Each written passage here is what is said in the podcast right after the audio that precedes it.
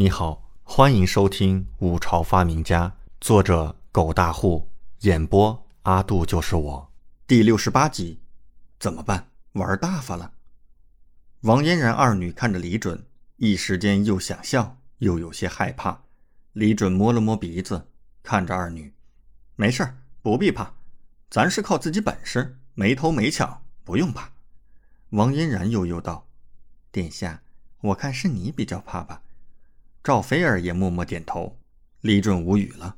不过嘛，这狩猎算是结束了，现在得去教场集合了。李正会根据当场的猎物数宣布狩猎赛的获胜者。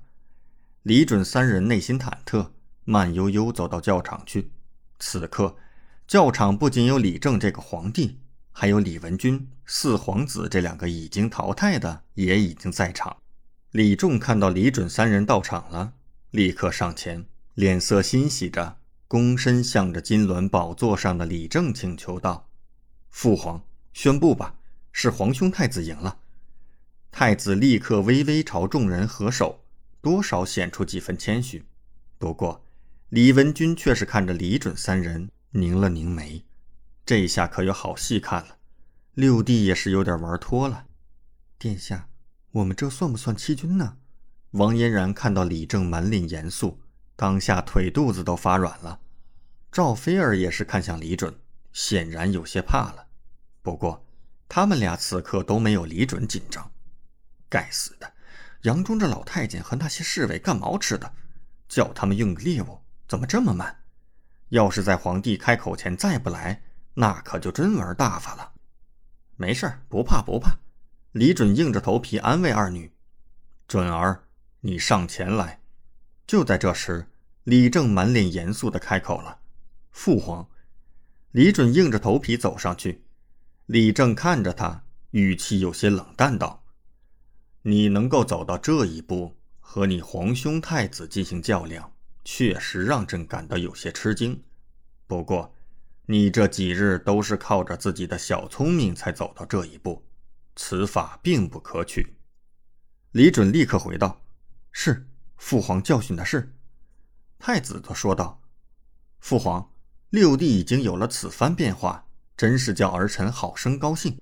往后儿臣一定会亲自督促六弟，让他积极向上。”李准硬着头皮：“多谢皇兄。”李正很是欣慰地看了太子一眼，随即转头看向李准，冷哼一声：“准儿，你还是得多向你几位皇兄和皇姐学习请教。”你看，你皇兄太子一路上稳扎稳打，并未靠什么小聪明，最后还不是赢了？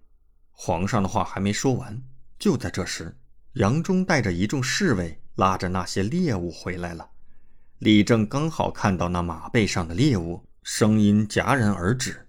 他原本想要说“最后还不是赢了你”，可是最后两个字就卡在了喉咙。此刻。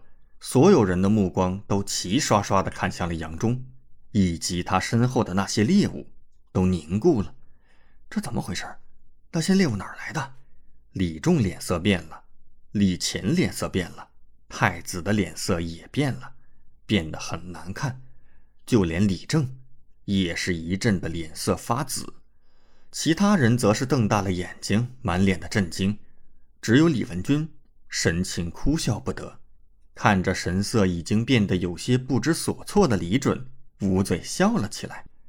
被这么多道目光齐刷刷的看着，杨忠这边只感觉压力无边，腿肚子发软，连走路都差点走不动了。不过他还是咬着牙走到了李准面前：“殿殿下，奴才把所有猎物都运回来了。”不知是何人倒吸了一口凉气。一时间，整个会场都是此起彼伏的唏嘘之声。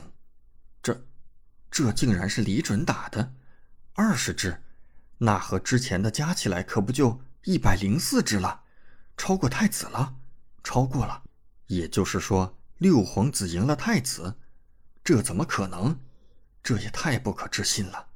李准无力吐槽，看着杨忠，悠悠道：“你来的有些晚了。”王莲看到气氛紧张，急忙开口道：“六六殿下，这些猎物是怎么回事？感谢您的收听，请继续收听下一集。